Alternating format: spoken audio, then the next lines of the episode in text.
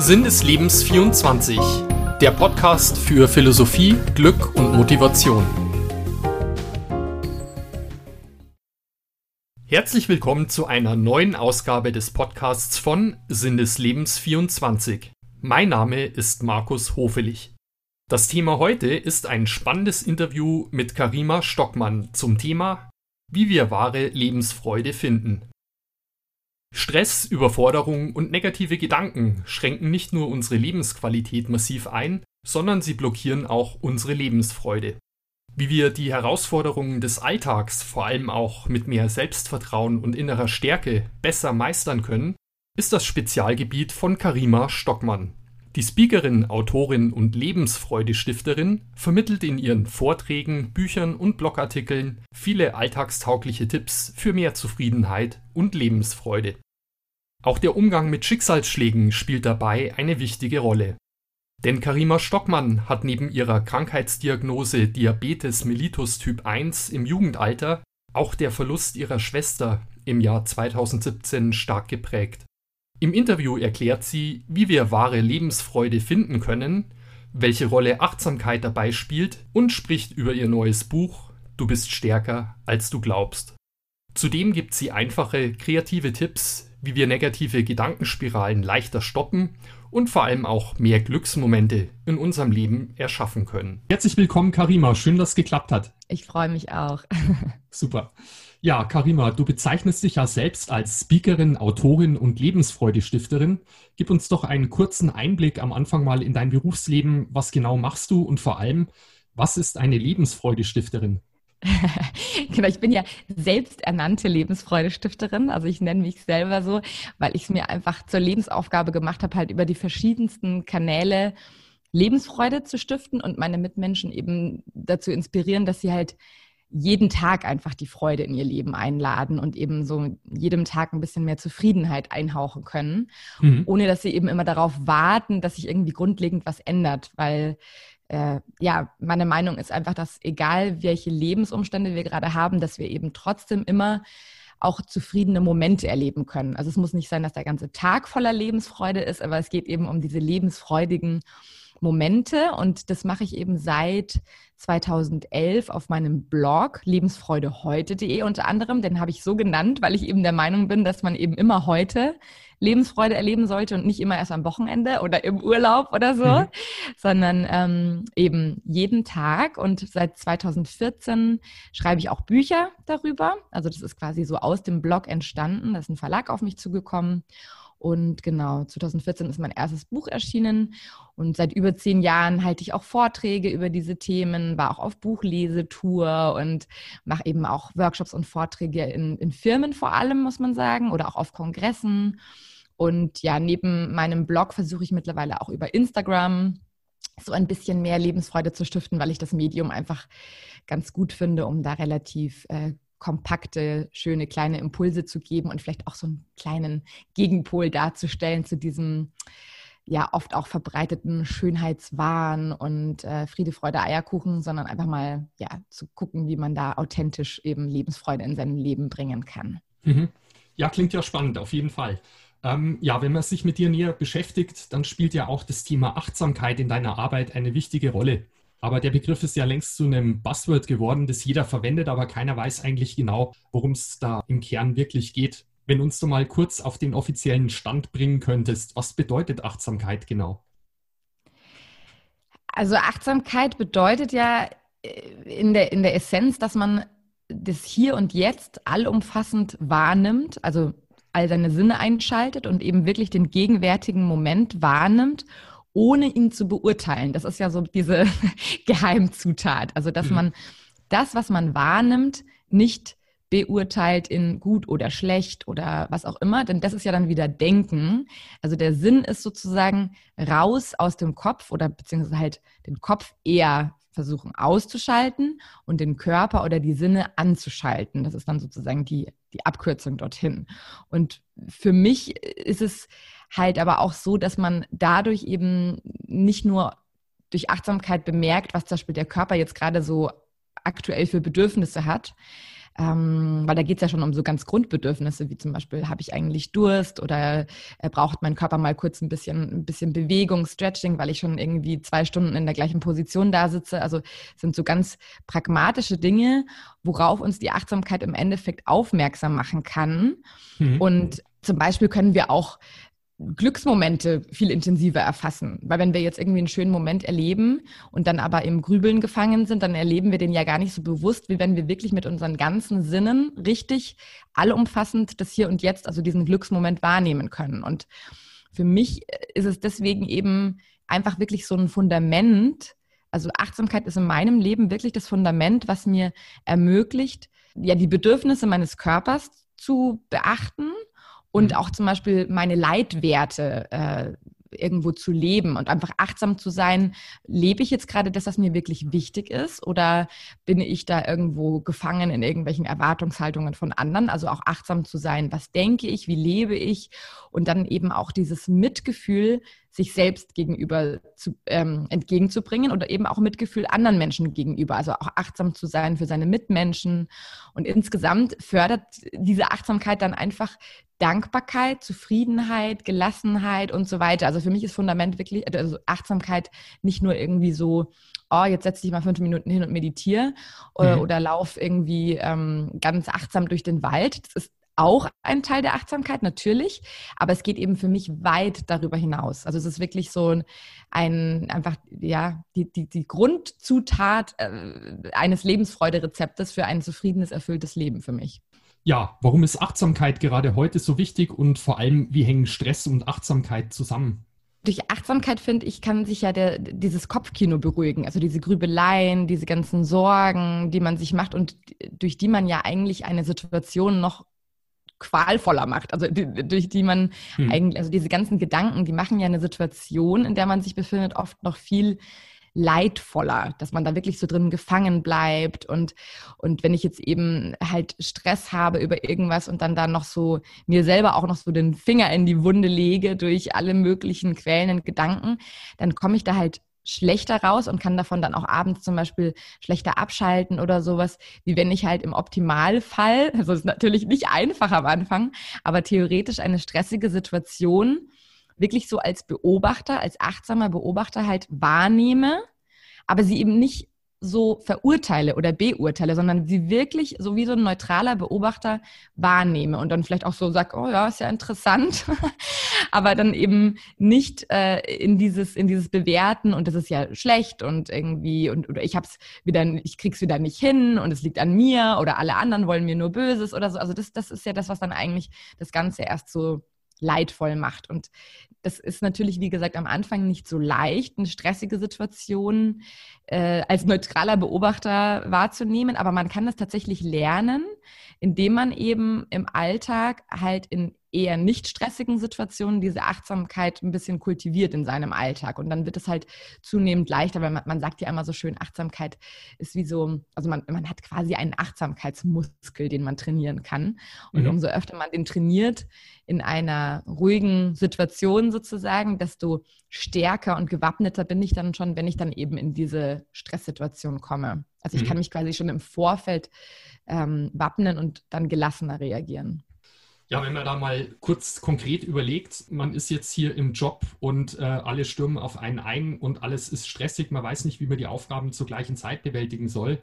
Und dann wäre quasi das Negative, dass man immer denkt, oh Gott, ich schaffe das nicht, wie soll ich das jemals auf die Reihe kriegen? Und das dann wieder Energie raubt, aber stattdessen irgendwie sich auf die Probleme oder die konkreten Herausforderungen zu konzentrieren und da die Energie reinzustecken und die Sachen dann abzuarbeiten oder so zu priorisieren und zu sagen, okay, das mache ich jetzt zuerst und eine andere Geschichte muss ich dann halt eben ablehnen und die Aufgaben, die ich jetzt vor mir habe, die löse ich und da stecke ich meine Energie rein und ich stecke die Energie eben nicht rein in Gedanken wie, oh je, wie soll ich das schaffen und das ist ja nicht zu bewältigen. Es wäre so ein pragmatischer Ansatz, so als Beispiel aus der Praxis. Total. Und vor allem werde ich ja dann, würde ich dann dadurch ja auch merken, also das merke ich auch in meinem eigenen Leben, in meinem eigenen Alltag, wenn jetzt zum Beispiel mehrere Abgabefristen oder irgendwie so oder Termine zusammenkommen und mhm. dann eben so dieses eigene Gedankengrübelei eben anfängt, oh, ich schaff das nicht und oh Gott, oh Gott, dann eben wirklich zu bemerken durch Achtsamkeit, boah, hey, äh, ich brauche eigentlich gerade eine Pause, weil ich bin so, wenn ich so drauf bin, dann schaffe ich das wirklich nicht. Also dann, dann, dann, dann komme ich ins Huddeln. Mhm. Und ich weiß nicht, das, das kennt man ja äh, von allen möglichen Situationen. Wenn man irgendwie zu spät dran ist und dann anfängt zu huddeln, wenn man irgendwie zu einem Termin muss, dann fällt einem noch der Kaffeebecher über den Schoß und dann nimmt man den Schlüssel nicht und dann bricht am besten der Schlüssel in der Garagen, im Garagentor noch ab oder was auch immer. Also da passieren dann wirklich so äh, alle möglichen ähm, ja, man, man, man, man verfrachtet sich quasi, quasi selbst in die Bredouille, weil man eben so huddelt. Und wenn man mhm. ähm, dann aber merkt, so, boah, ich bin hier gerade total am, am mich selbst überschlagen, ich nehme jetzt mal diese Geschwindigkeit raus und dieses Stressgefühl, dann merkt man, dass man manchmal einfach sich nur mal kurz zwei Minuten hinsetzen muss, echt tief oh, durchatmen mhm. und dann kann man seinen Weg eben auch wieder mit mehr Bedacht fortsetzen. Und dann ist man meistens schneller quasi an seinem Ziel, also er hat seine Abgabefrist dann vielleicht leichter erledigt und, und, und kann die einhalten, weil man dann eben konzentrierter wieder ist und klarer ist und eben fokussierter auf das, was man gerade tut und nicht eben abgelenkt ist in diesen, in diesen Horrorszenarien im Kopf dann kann ich eben meistens diese zwei, drei, vier, fünf Minuten, die ich mir nehme, die hole ich locker wieder ein. Also, weil ich quasi dann viel effizienter arbeiten kann und mit viel mehr Freude und ich bin am Abend dann eben auch nicht komplett im Eimer und ausgesaugt, sondern, also energetisch, sondern mhm. habe eben dann einfach vielleicht sogar ein gutes Gefühl, weil ich es halt endlich erledigt habe. Genau, das war jetzt das Thema Stress und Achtsamkeit. Ähm, aber wie führt mehr Achtsamkeit im Leben nicht nur zu einem besseren Umgang mit Stress, sondern vor allem auch zu mehr Lebensfreude, was ja auch eins deiner Hauptthemen ist? Ja, im Endeffekt ist es ja so, dass man sich viele potenzielle schöne Momente, also Glücksmomente, die mir Lebensfreude schenken, im Endeffekt ja oft selbst vermiest, weil man halt mit den Gedanken in der Vergangenheit hängt, so warum ist es jetzt mit mir passiert und was ähm, äh, dies oder jenes hat jetzt dazu geführt, dass ich jetzt irgendwie alleine hier sitze und nicht mehr mit meinem Partner oder meiner besten Freundin und oder dann in der Zukunft hängt, boah, was ist, wenn ich nicht wieder, nie wieder jemanden finde oder ähm, wenn, wenn, also man, man, man hängt quasi mit Gedanken in Zukunft, Vergangenheit und verpasst dadurch eigentlich den Moment, in dem ich gerade bin. Also wenn ich zum Beispiel in der Badewanne sitze oder spazieren gehe oder ein schönes Essen mir gemacht habe, dann ist es ja hat das ja ein Potenzial, ein Glücksmoment zu sein. Mhm. Aber eben nur, wenn ich mir das selber nicht kaputt mache, quasi durch irgendwelche Grübelgedanken. Und im Endeffekt, ähm, wenn ich eben immer wieder öfter in den Körper reingehe, also in die Sinne reingehe, in meinen Körper, in die Atmung, dann verstummen diese Gedanken eben automatisch, ohne dass ich jetzt quasi krampfhaft aufhören muss zu denken. Und dadurch erlebe ich dann eben diesen schönen Moment viel intensiver. Das schenkt mir natürlich dann einen lebensfreudigen Moment. Und dadurch habe ich im Endeffekt auch das Gefühl am Ende des Tages, dass ich einen erfüllten Tag hatte. Mhm. Also äh, wenn man, wenn man das halt nicht hat am Ende des Tages, was passiert dann? Die meisten, die sich eben nicht erfüllt fühlen von ihrem von schönen Dingen, von Lebensfreude, die füllen sich dann in Anführungsstrichen mit anderen Dingen, entweder mit Süßigkeiten oder mit Alkohol oder mit noch mehr Arbeit, ja, dann ja nicht zur Ruhe kommen da im Kopf, weil dann äh, merkt man ja, wie, äh, wie unglücklich man eigentlich ist oder äh, mit so Social Media, also das ist dann wie so ein, wie so ein Betäuben eigentlich mhm. und man versucht quasi dann alles noch so in sich reinzufüllen, weil man irgendwie vermeintlich denkt, dass es dann dieses Loch in einem füllt, aber das tut es einfach nicht, weil der Mensch hat einfach ein, ein Bedürfnis nach einem Erfülltsein, aber im Sinne von, hey, eine Zufriedenheit in mir, eine Ruhe in mir, ähm, die mir einfach so das Gefühl gibt, ja, mein Leben ist okay, so wie es ist. Ja, du hast es vorhin schon angesprochen, du bist ja auch Buchautorin und wenn man da mal deine Werke durchstöbert, ist mir aufgefallen, 2018 ist ja ein schönes Buch von dir erschienen. Es trägt den Titel Ich bin ganz bei mir selbst, mein Mitmachbuch für mehr Achtsamkeit. Ja, kannst du uns kurz erzählen, um was es da grob geht, für wen es geeignet ist und was dich dazu bewogen hat, dieses Buch zu schreiben? Bewogen hat mich definitiv dazu, dass ich selber einfach nicht ähm, bei mir selbst war oft in der Vergangenheit. Also ich habe mhm. einfach oft gemerkt, boah, ähm, ich bin eben in allen möglichen To-Do-Listen und ähm, oder, oder versuche irgendwelche Erwartungen von anderen zu erfüllen und vergesse dabei mich selbst eigentlich und meine eigenen Bedürfnisse. Und deswegen geht es eben wirklich darum, ähm, jetzt nicht irgendwie zu sagen, hey, wie kann ich jetzt mein ganzes Leben verändern und Motivations-Chaka-Chaka, äh, sondern es geht wirklich darum, zu gucken, wie kann ich dann in dem Alltag, in dem ich eben jetzt bin, also mein Leben, so wie es ist, anstatt mich quasi über mein Leben zu ärgern und da jetzt grundsätzlich alles zu verändern, äh, also zum Beispiel auch, selbst wenn ich jetzt einen Job habe, der mir nicht unbedingt zu 100 Prozent äh, Freude bereitet, trotzdem zu sagen, wie kann ich denn jetzt einfach mal mit dem Status quo arbeiten sozusagen, um ähm, zufriedener zu sein. Also da sind ganz, ganz konkrete Übungen drin, Achtsamkeitsübungen,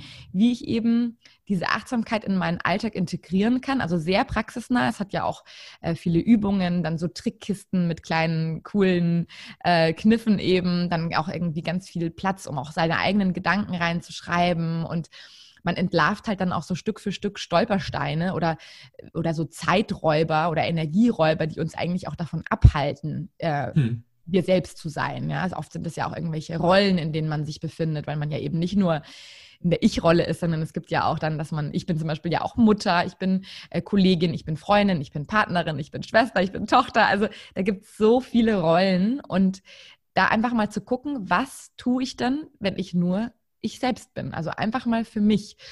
Und da helfe ich dann eben auch mit ein paar Ideen von Ritualen oder wie man sich einfach auch überhaupt Zeit und Raum schafft und wie man zum Beispiel auch zeitneutral entspannen kann. Und also wie man eben jetzt nicht sagen muss, ich muss jetzt jeden Abend eine Stunde meditieren oder so, sondern wie kann ich das äh, auf dem Weg in die Arbeit schaffen oder ähm, auch ganz wichtig dabei immer auch hinzugucken, was passt denn wirklich zu mir? Also da gebe ich eben einfach so eine große Auswahl auch so an Kostproben, damit man eben auch herausfinden kann, ähm, was ist denn jetzt für mich auch so das Richtige? Weil es ist einfach definitiv so, dass jeder Mensch anders ist. Und da darf man auch ruhig so diesen Mut haben, zu sagen, okay, nur weil das für dich passt, passt es vielleicht nicht zu mir, aber ich probiere es mal aus und durch dieses Umsetzen, also durch dieses Ausprobieren, merke ich ja erst, was eben sich dann auch stimmig in mir anfühlt.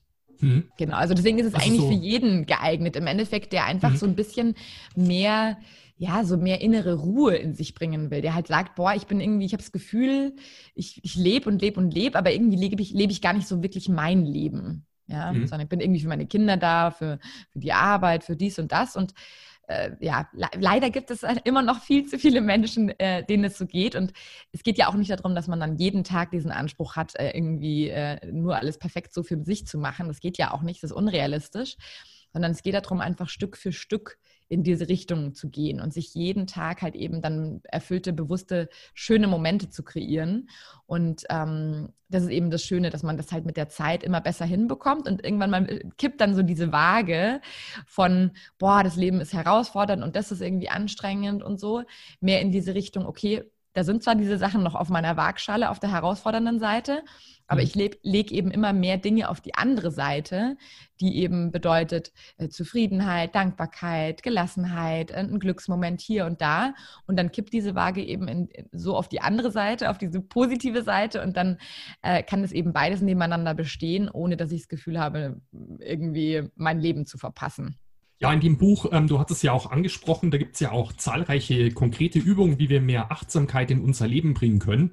Könntest du vielleicht zwei der effektivsten kurz beschreiben? Meine Lieblingsübung, weil die einfach am effektivsten ist, weil wir uns quasi nicht gegen den Effekt wehren können in unserem Nervensystem und weil sie immer durchführbar ist, ist das Atmen. Das achtsame, bewusste Atmen. Und ich ähm, empfehle dabei eben vor allem, also erstens mal überhaupt den Atem zu beobachten, das ist schon mal der erste Schritt.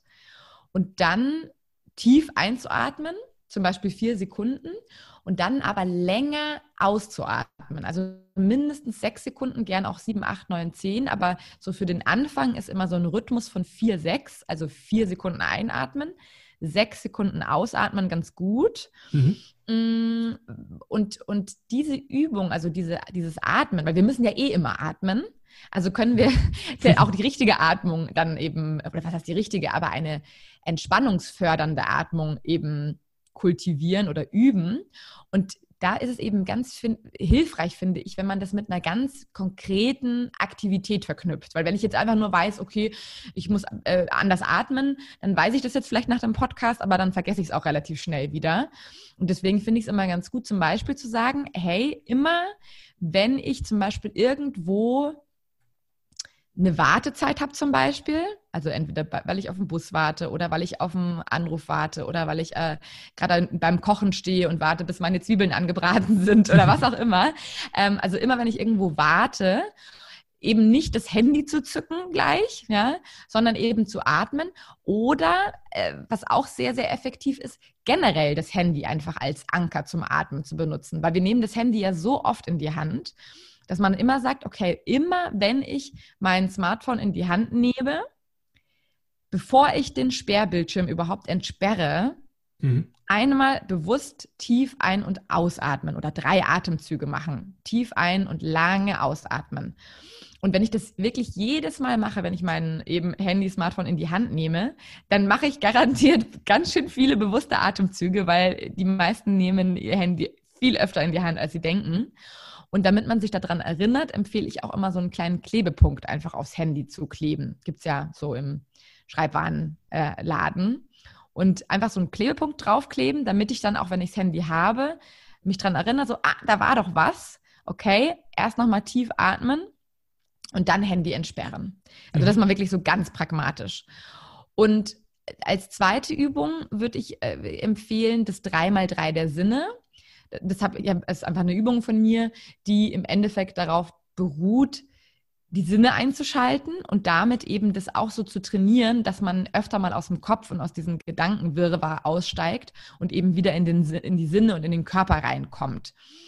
Und das 3x3 der Sinne bedeutet, dass ich drei Sinne auswähle und jeweils drei Sinneswahrnehmungen dann erfasse. Also zum Beispiel kann ich sagen, ich fange mal mit dem leichtesten an, mit Sehen. Ja, mhm. Der erste Sinn ist Sehen.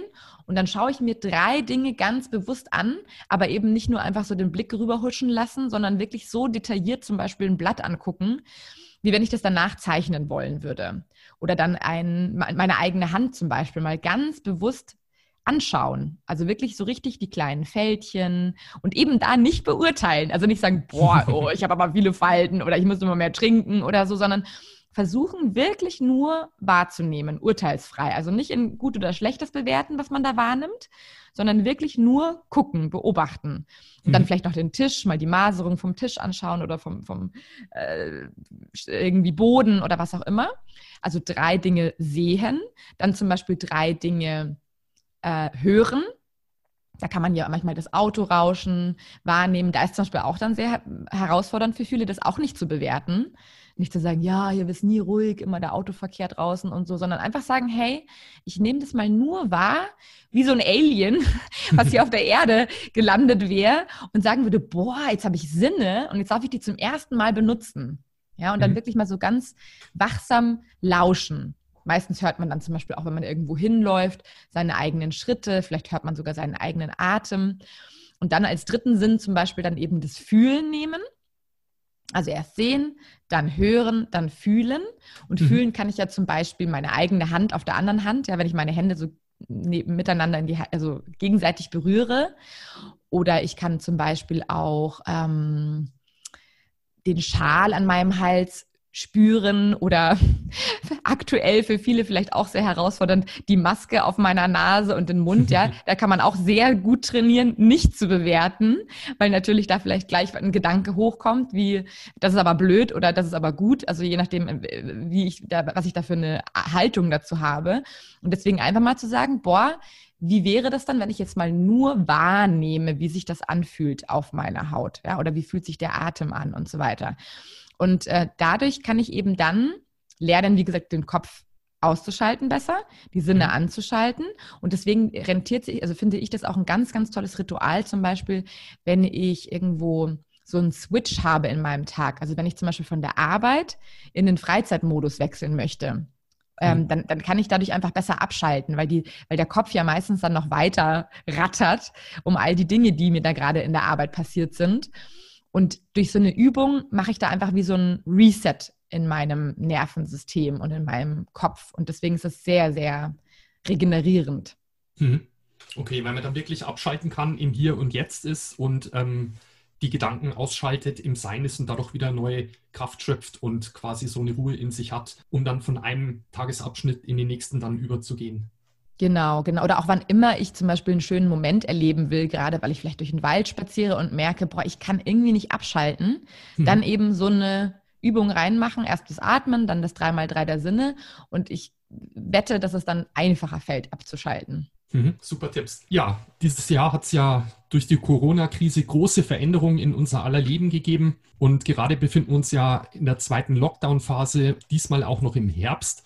Also eine ganz schwierige Phase aktuell für viele Menschen. Was sind denn deine wichtigsten Tipps gegen diesen Corona-Blues?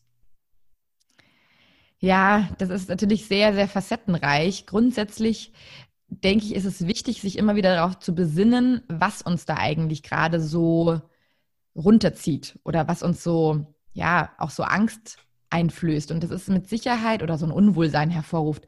Das ist mit Sicherheit so dieses Gefühl der mangelnden Selbstbestimmtheit und der mangelnden Sicherheit. Also, dass man irgendwie so eine Ungewissheit hat. Erstens mhm. mal, wie lange dauert es jetzt überhaupt? Äh, was ist da jetzt wirklich los? Und dann Selbstbestimmtheit ist beschnitten in dem Sinne, dass ich ähm, halt gar nicht weiß, äh, was ich jetzt eigentlich dann alles tun kann. Ich kann vielleicht nicht selbst entscheiden, mit wem ich dann auch Weihnachten feiere oder mit wem ich einfach, ich kann nicht essen gehen, obwohl ich vielleicht immer gerne essen gegangen bin, weil ich nicht gern koche oder was auch immer. Also dieses, diese zwei Grundbedürfnisse des Menschen nach Selbstbestimmtheit und nach Sicherheit, die sind halt aktuell sehr, sehr beschnitten. Ja, und deswegen ist es dann wichtig, wenn man weiß, okay, deswegen geht es mir nicht gut, dann zu überlegen, wie kann ich denn jetzt Selbstbestimmtheit zurück in mein Leben holen. Und das kann ich, indem ich mir eben überlege, okay, ich kann jetzt vielleicht nicht Einfluss darauf nehmen, ob ich ins Restaurant gehe oder nicht oder auf meinen Arbeitsplatz, auf die Sicherheit meines Arbeitsplatzes. Aber ich kann zum Beispiel selbst Einfluss darauf nehmen, wie es mir vielleicht gesundheitlich geht. Also ich kann gut auf mich aufpassen ähm, zum, zum Großteil zumindest. Natürlich kann ich nicht alles beeinflussen, aber ich kann einen Großteil Einfluss darauf nehmen, wie es meinem Körper geht, indem ich meinen Körper zum Beispiel nicht zusätzlich belaste, eben durch zum Beispiel zu viel Alkohol oder durch Schlafmangel und so weiter, sondern indem ich eben dann darauf achte, was tut mir und meinem Körper wirklich gut und dann aber auch, was tut denn auch meiner Seele gut, meinem Geist gut, ja, also dass man wirklich so eine Selbstfürsorge wieder in sein Leben bringt, weil das ist etwas, was man immer in der Hand hat. Das ist, das ist ja schon im Wort drin. Selbstfürsorge ist ein Teil Selbstbestimmtheit, ein Teil Selbstwirksamkeit. Also das heißt, ich kann selber etwas bewirken. Ich kann selber entscheiden, hey, ich dusche jetzt zum Beispiel achtsam. Also das heißt, ich dusche mit allen Sinnen, ich genieße das jetzt richtig als Auszeit und mhm. mache nicht irgendwie nur schnell, schnell und denke währenddessen schon darüber nach, was ich jetzt eigentlich gleich alles erledigen muss, sondern nehme zum Beispiel den Boden wahr, nehme das Wasser wahr, die Düfte vom Shampoo, vom Duschgel, was auch immer. Vielleicht mache ich mal ein schönes Peeling. Also wirklich so das zu zelebrieren, Selbstfürsorge zu zelebrieren, sich selbst zu verwöhnen vielleicht auch mit einem wirklich wohltuenden ähm, Medienprogramm und nicht irgendwelche Filme, die mir eigentlich gar nicht gut tun, nervlich. Ja? Mhm. Also wirklich Selbstfürsorge ist definitiv eine, eine, ganz, ganz wichtige Zutat, um diesem Corona-Blues ähm, ja so ein bisschen entweder abzumildern oder vielleicht auch sogar ganz zu entgehen, wenn wir wenn wir es gut hinbekommen. Und was ja auch noch so ein anderer Part ist, ist so dieses Abgeschnittensein gerade. Ja, der Mensch mhm. ist halt nun mal so ein Herdentier. Und deswegen finde ich es immer ganz gut, dass man, soweit es geht natürlich, ähm, wirklich darauf achtet, dass man einfach ähm, in Verbindung mit Menschen geht. Sei das wirklich, dass man zum Beispiel wieder Brieffreundschaften oder sowas ja aufleben lässt. Das habe ich neulich erst äh, mir gedacht, weil ich netterweise von einer Leserin von meinem Blog immer wieder regelmäßig Briefe zugeschickt bekommen. das fand ich so nett, weil mh, mm, das ist einfach was ganz Besonderes so in dieser ganzen E-Mail-Flut. Mhm. Da, da, da, geht es ja oft mal unter. Und dann wirklich mal so einen richtigen Brief in der Hand zu haben, das finde ich so schön, ja. Und dann äh, auch das äh, selber da den Anfang zu machen, vielleicht zu sagen, hey, wem könnte ich denn einfach mal eine schöne Postkarte schicken oder einen Brief schreiben und ihm mal sagen, äh, warum ich dankbar bin, ihn in meinem Leben zu haben oder sowas, ja. Oder ähm, dann zum Beispiel auch, wenn ich jetzt eben nicht so gute soziale Kontakte noch habe und mich einfach deswegen auch recht einsam fühle, weil halt vorher vielleicht meine Kollegen oder so wenigstens noch so mein soziales äh, Netzwerk waren und jetzt ist da irgendwie so im Homeoffice fast gar keiner mehr, dann halt auch wirklich äh, über den, eine meditative Art und Weise sich zu verbinden. Da liebe ich zum Beispiel die Metta-Meditation. Weiß nicht, ob du die auch kennst. Nein, da, nicht. Mhm. Mh, da, da geht man einfach auch in so einen ganz, ähm, erstmal in so einen ruhigen Atem, spürt vielleicht mal so sein eigenes Herz und, und weitet vielleicht so seine, seine Herzgegend, seine Herzenergie so ein bisschen aus und spürt einfach mal für den ersten Moment zum Beispiel eine gewisse Freude, indem ich mich an einen schönen Moment erinnere, der mir wirklich mal Freude in meinem Leben bereitet hat. Ja, dann bereite ich mich quasi innerlich vor, dass ich einfach mal so eine, so eine Energie, so eine Schwingung von Freude habe. Und dann kann ich zum Beispiel ähm, mir selber erstmal wünschen, hey, ich wünsche mir selbst zum Beispiel ähm, von mir aus äh, Gesundheit und Glücksmomente von mir oder Gesundheit und Zufriedenheit wünsche ich mir, mir persönlich, okay? Und dann spüre ich einfach mal, dass ich mir das selber wünsche. Und dann gehe ich im nächsten Schritt dass ich an einen Menschen denke, den ich kenne. Wenn, Im Optimalfall zum Beispiel erstmal jemanden, den ich sehr mag. Und dann schicke ich auch diesem Menschen zum Beispiel Gesundheit und Freude oder Gesundheit und eben Zufriedenheit. Dann schicke ich ihm dieses Gefühl, ich wünsche ihm das richtig, ja, indem ich mich von Herz zu Herz mit ihm verbinde. Mhm. Und dann, das ist meistens noch recht einfach, dann kann ich mich aber zum Beispiel auch mit einem eher Bekannten nur verbinden im, im Geiste oder im, im Herzen, dass ich dann an jemanden denke, vielleicht einen Kollegen, der jetzt irgendwie nicht ganz so dicke mit mir ist, aber den ich irgendwie schon ganz sympathisch finde. Und dann gehe ich mit dem so wirklich in eine Verbindung, dass ich mir wirklich vorstelle, dass unsere Herzen kommunizieren und ich ihm dann auch über diesen Weg wieder zum Beispiel eben Gesundheit, Glück und Zufriedenheit schicke und wünsche. Ja. Mhm. Und dann, äh, der nächste Schritt ist, dass ich dann zum Beispiel mir einen Menschen aussuche, den ich vielleicht gerade nicht so, hm, ja, der, mit dem ich gerade nicht so dicke bin. Vielleicht gibt es da auch einen Menschen, auf den ich vielleicht ein bisschen sauer bin oder weil er irgendwas angestellt hat oder so oder mir, mich vor den Kopf gestoßen hat. Und dann kann ich auch diesem Menschen Glück und Freude und Zufriedenheit wünschen und schenken. Ja, und durch dieses, durch diese liebevolle Zuwendung an andere Menschen habe ich plötzlich das Gefühl, dass ich nicht mehr so alleine da in meinem Kämmerlein sitze, sondern also man, ich weiß, dass das sich immer so ein bisschen sehr abstrakt anhört. Man kann es nur erfahren, indem man es einfach mal ausprobiert. Also wenn man es ausprobiert, dann wird man merken, wie man sich Stück für Stück leichter damit tut, sich mit anderen Menschen zu verbinden. Mhm. Und dann fühlt man sich auch irgendwann mal einfach so als Teil einer großen Menge an Menschen eben, einfach eigentlich im Endeffekt Teil all dieser Menschen auf dieser Welt und ist dann einfach nicht mehr so einsam, selbst wenn man vielleicht im Alltag nicht so viele Menschen hat, mit denen man sich jetzt austauschen kann. Aber man kann sich halt auf Herzebene, kann man sich letztlich mit äh, allen Menschen verbinden und austauschen. Und 100 Prozent kommt es auch an. Also das weiß man ja auch, dass zum Beispiel auch, selbst wenn man jetzt Kinder und, und Eltern irgendwie gerade nicht sich sehen können oder mit der Oma oder einem Opa, weil man den nicht sehen kann, dass man dem das wirklich einfach so diese Liebe schickt, diese guten Wünsche, das weiß man einfach, das kommt an. Mhm. Und deswegen, ja, da tut man quasi dem anderen was Gutes und vor allem sich selbst, weil man eben einfach sich verbundener fühlt und Teil einer Gemeinschaft. Mhm.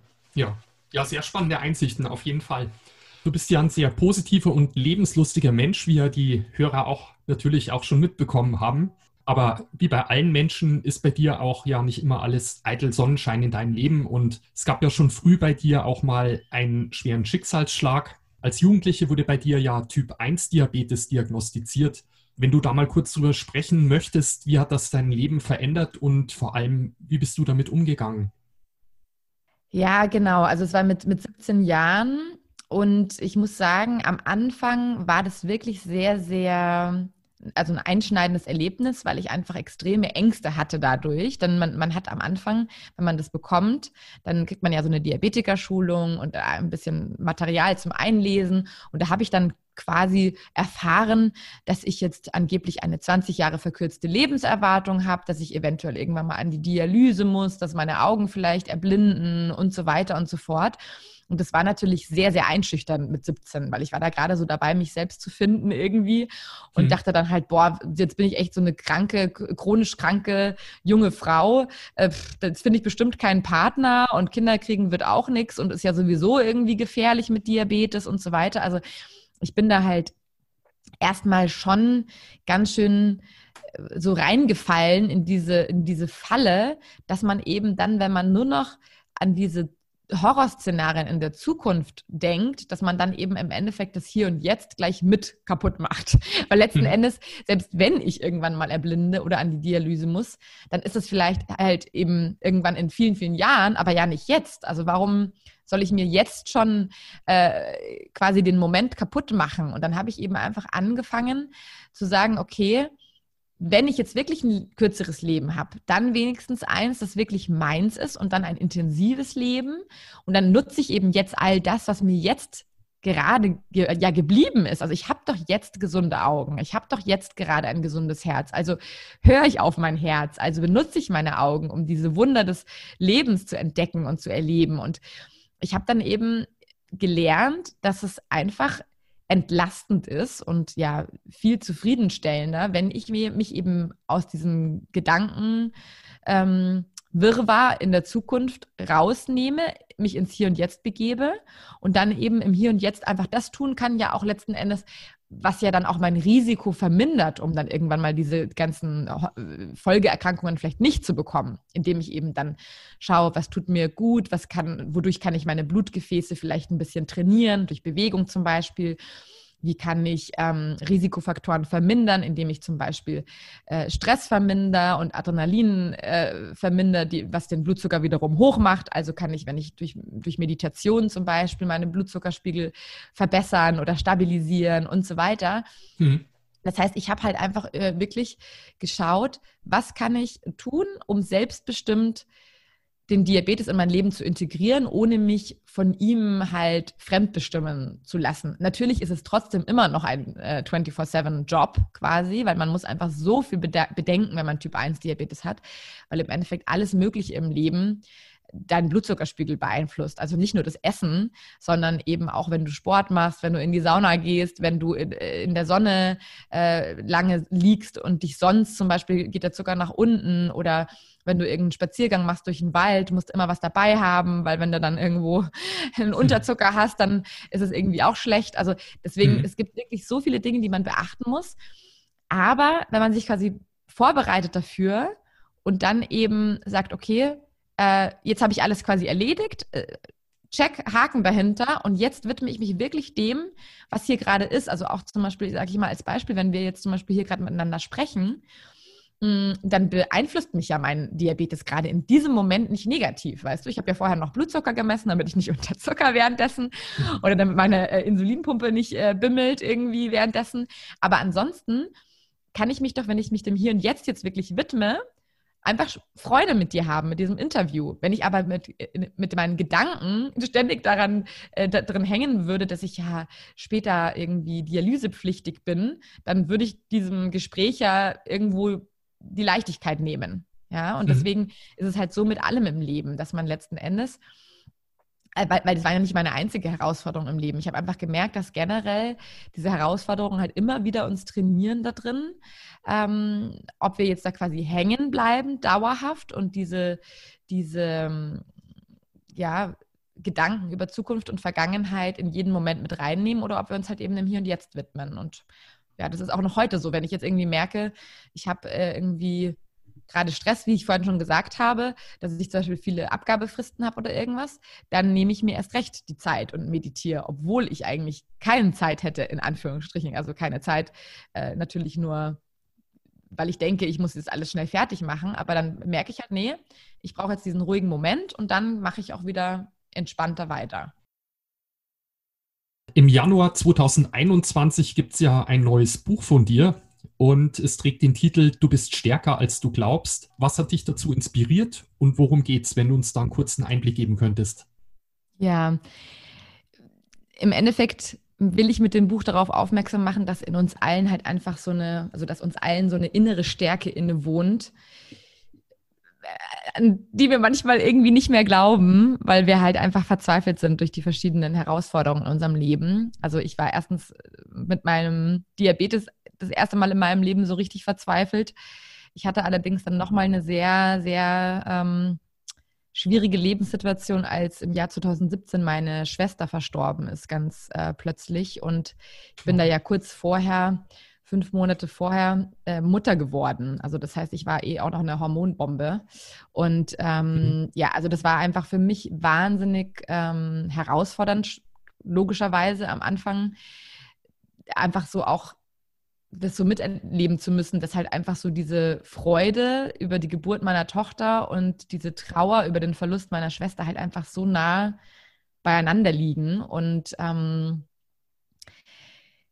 ich habe halt aber durch die Bewältigung dieses zweiten Schicksalsschlags einfach auch gemerkt, dass es eben auch nicht darum geht, irgendwie als Lebensfreude-Stifterin jetzt hier 24 Stunden am Tag lächelnd durch die Gegend zu laufen. Und das ist auch nicht mein, mein Ziel, den anderen Menschen, die anderen Menschen dazu zu bewegen, sondern dass es eben gerade unsere Stärke auch ist, unsere Emotionen halt zuzulassen, aber eben auch die herausfordernden. Also wir sagen ja immer so äh, negative Gefühle, aber im Endeffekt es gibt halt herausfordernde Emotionen und, und, und eher ja, stärkende Emotionen, aber letztlich gehören die halt einfach alle zu unserem Leben dazu und die machen uns halt auch alle lebendig irgendwo und, und irgendwo auch einzigartig. Und das Wichtige ist ja auch, dass diese Emotionen ja auch bestimmte Botschaften in sich tragen. Und manchmal ist es auch einfach nur die Botschaft wie bei der Traurigkeit, hey, ähm, mach langsam, du brauchst jetzt eine Pause, um all das zu, zu verarbeiten, um dich irgendwie auch in diese neue Lebenssituation hineinzufinden, um dein Leben einfach so, ja, um dich zu arrangieren mit dieser neuen Lebenssituation. Also das ist ja, das braucht ja Zeit und, und Energie und deswegen ist es eben auch ganz klar, dass uns Traurigkeit zum Beispiel eher so inaktiviert. Also das ist jetzt nicht eine aktivierende Energie wie zum Beispiel Wut, ja, die, die aktiviert eher was, damit wir was ändern, was hier gerade irgendwie nicht richtig läuft in unserem Leben, die Wut. Und die mhm. Traurigkeit, die macht uns halt eher langsamer, damit wir auch Zeit haben, das zu verdauen. Und ähm, ich habe halt einfach durch diesen Schicksalsschlag wirklich gemerkt, dass manchmal sogar äh, Freud und Schmerz oder Freud und Leid, wie man es immer so schön sagt, wirklich äh, direkt am gleichen Tag nebeneinander bestehen dürfen. Also weil ich kann, äh, ich habe da, da wirklich so gelernt, an einem Tag mit meiner Tochter zum Beispiel fröhliche Momente zu erleben, indem ich so ihre, ihre kindliche Freude gespiegelt habe und so weiter. Und wirklich in dem Moment, wenn ich mich wirklich nur auf den Moment mit ihr eingelassen habe, dann konnte ich trotz des Verlustes meiner Schwesters meiner Schwester wirklich äh, kurze Glücksmomente erleben, wo man mhm. ja eigentlich sagen würde, das geht doch gar nicht, wenn man jetzt gerade so in Trauer ist. Es geht aber eben doch. Und dann aber wiederum eben sich auch ganz bewusst der Trauer zu widmen. Also eben auch nicht die dann wegzuschieben und zu sagen, boah, ich, ich muss jetzt stark sein für meine Tochter und so. Das ist quasi falsch verstandene Stärke, zu sagen, ich lasse die Gefühle jetzt nicht zu, ich kehre die schön unter den Teppich, sondern äh, Stärke ist wirklich seine seine Traurigkeit, seine Emotionen zuzulassen mhm. und dann eben äh, habe ich dann wirklich eben auch eben dann, wo dann meine Tochter versorgt war oder geschlafen hat, ganz konkret mich meiner Traurigkeit gewidmet und ist dann auch immer alles rausgelassen. Also es ist ganz, ganz wichtig, dem eben Raum zu geben und das versuche ich eben auch mit diesem Buch. Also ich möchte die Menschen da wirklich dazu inspirieren, ähm, herausfordernde Emotionen eben als Teil, als wertvollen Teil ihres, ihres, ihrer Entfaltung im Endeffekt im Leben zu sehen und hilft dabei auch so ein bisschen zu erkennen, wodurch halt, also wo da so ein bisschen der Unterschied ist auch zwischen einem Schmerz und einem Leid. Also weil ein Schmerz ist zum Beispiel, wenn ich mich jetzt mal metaphorisch gesehen in, in, in, den Finger schneide und Leid ist aber, wenn ich dann mit dem Finger, mit, mit der anderen Hand irgendwie so schön drin rumpule in dieser Wunde, ja, und sie nicht heilen lasse, weil ich eben nicht abschließe mit diesem, mit diesem Schmerz und mhm. ihn irgendwie nicht haben will. Und dann lege ich vielleicht einen Finger drauf und tue so, als wenn sie nicht da wäre und dann tut es aber erst recht eigentlich äh, die, die Heilung ver verhindern. Das heißt, ich helfe so ein bisschen durch diesen Prozess hindurch und da ist auch so diese Hauptmetapher ist auch so ein bisschen so ein Schmetterling oder eigentlich eine Raupe, die in einem Kokon ist, hm. weil es eben in unserem Leben auch oft so ist, dass gerade so diese dunklen, einengenden Momente, die ja so, einem, so einer Zeit im Kokon gleichen, letztlich halt nötig sind, damit wir uns natürlich dann auch wandeln irgendwo im Leben zu diesem Schmetterling und letzten Endes kann einem da auch keiner so richtig, ja, einfach raushelfen. Das ist wie bei den echten Schmetterlingen. Wenn man den, den raushilft, dann können die nie richtig fliegen, weil die Schmetterlingsflügel, die brauchen wirklich diesen Kraftakt, sich da selbst zu befreien. Mhm. Und, und da gibt es eben einfach auch bestimmte Glückszutaten, ähm, das ist, das habe ich im, im, im, Buch Die Alchemie des Glücks genannt, also wie man quasi durch bestimmte äh, magische Zutaten diese Alchemie, also von der Raupe zum Schmetterling, eben auch wirklich beschleunigen kann oder erleichtern kann, sagen wir es mal so, dass man quasi von sich selbst heraus eben diesen Weg daraus wiederfindet. Weil mhm. da gibt es eben schon einige Sachen, die uns da einfach, ja, zur Seite stehen. Und letzten Endes ist auch da wieder so, es sind lauter Tipps, lauter Inspirationen, wirklich ganz konkrete Umsetzungsübungen hinspüren und so weiter, weil ich bin einfach dieser Meinung, es gibt ja diesen Spruch, du kannst einem Menschen nichts lehren, du kannst ihm nur helfen, es in sich selbst zu entdecken. Ich glaube, der ist von mhm. Galileo Galilei. Und äh, genau darum geht es in diesem Buch eben auch wieder, dass man einfach, ich möchte den Menschen einfach helfen, das in sich selbst zu entdecken, diese innere Stärke. Und auch zum Beispiel auch zu erkennen, dass Stärke zum Beispiel auch bedeutet, sich Hilfe zu holen. Es bedeutet nicht stark zu sein, dass man alles alleine machen muss, sondern eben dann auch vielleicht sich Hilfe zu holen. Hm. Karima, dann freue ich mich schon mal auf das Buch. Das klingt alles sehr spannend. Du sprudelst ja quasi über vor Ideen und ähm, wir haben ja zahlreiche Dinge besprochen. Ähm, ich glaube, da wäre es auch eine gute Idee, wenn wir am Schluss noch mal kurz die wichtigsten Punkte zusammenfassen könnten. Könntest du deswegen dann noch mal kurz deine wichtigsten Tipps für mehr Achtsamkeit im Leben ganz kurz mal auf den Punkt bringen, damit das der Hörer dann auch noch für sich mit auf den Weg nehmen kann? Mhm, gerne.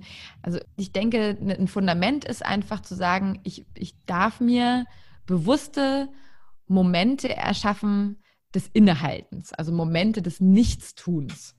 Mhm. Nicht immer alles füllen, auch nicht, nicht unbedingt mit schönen Dingen, sondern es geht eben darum, auch mal gar nichts zu tun, um Raum zu schaffen für den Atem, den Körper zu spüren, für die Sinne, mhm. um einfach wahrzunehmen, statt zu denken.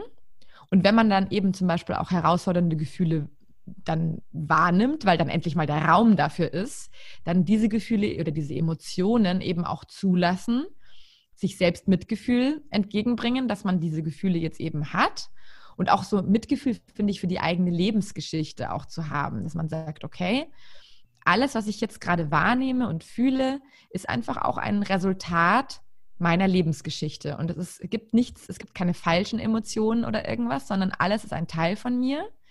Und ich nehme einfach mal alles wahr, was ich da zeigen möchte, sowohl im Körper als auch eben die Atmung, die Sinne und so weiter und stärke dadurch halt meine Verbindung mit mir selber und komme dadurch immer mehr zu mir zurück. Also wenn man wirklich das mit diesem bewussten Atmen mal beginnt, dann glaube ich, hat man schon ganz, ganz viel gewonnen und ist einen ganz wichtigen ersten Schritt in Richtung zu sich, zurück zu sich selbst. Ja, jetzt sind wir ja auch schon am Ende. Die Zeit ist ja wie im Flug vergangen. Und ich möchte dir natürlich gerne auch die Abschlussfrage stellen, der sich jeder Interviewpartner hier stellen muss. Und die lautet, was ist denn für dich persönlich der Sinn des Lebens? Hm, eine, eine große Frage. für mich, ich habe das mal so in, in drei Worten definiert eigentlich. Und das bedeutet, also der Sinn des Lebens ist für mich Lernen, Lieben, Lehren. Und mhm. lieben äh, mit einem I in Klammern, weil dann wird nämlich auch Leben daraus.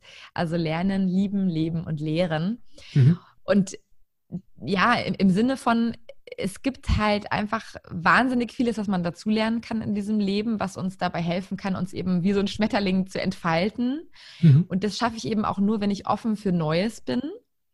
Und ich möchte quasi als meinen Lebenssinn mir einfach ein Leben erschaffen, das sich für mich persönlich stimmig anfühlt, mhm. indem ich eben selbstfürsorglich mit mir umgehe und damit aber dann eben auch meine Mitmenschen inspiriere, das mir halt auch gleich zu tun. Also dass jeder Mensch dann dadurch inspiriert wird, auch auf sich selber Acht zu geben, weil ich bin echt der Meinung, wenn, wenn wir alle diesen Frieden in uns quasi selber stärken, indem wir ein bisschen liebevoller auch wieder mit uns selber sind, dann schaffen wir das auch, diese ganze Welt wieder mal zu einem friedlicheren Ort zu wandeln. Und ja, da bin ich mir nicht nur sicher, sondern das wünsche ich mir auch von Herzen, dass eben jeder auf sich gut Acht gibt und wir dann dadurch auch auf die Welt gut Acht geben.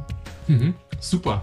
Ja, ich denke, das ist ein gutes Schlusswort, Karima. Vielen, vielen herzlichen Dank für die vielen wertvollen Einsichten und dass du am Podcast teilgenommen hast. Danke auch dir für deine Zeit und deine schönen Fragen. Okay, alles Gute. Alles Liebe und auch allen Zuhörern alles, alles Gute. Ciao. Tschüss. Wenn euch dieser Podcast gefallen hat, dann hinterlasst gerne ein Like auf iTunes, Spotify oder auf SoundCloud. Wenn ihr weitere Interviews nachlesen oder weitere spannende Podcasts hören wollt, dann schaut gerne auf meiner Website www.sinneslebens24.de vorbei. Ich wünsche euch alles Gute und bis zum nächsten Mal.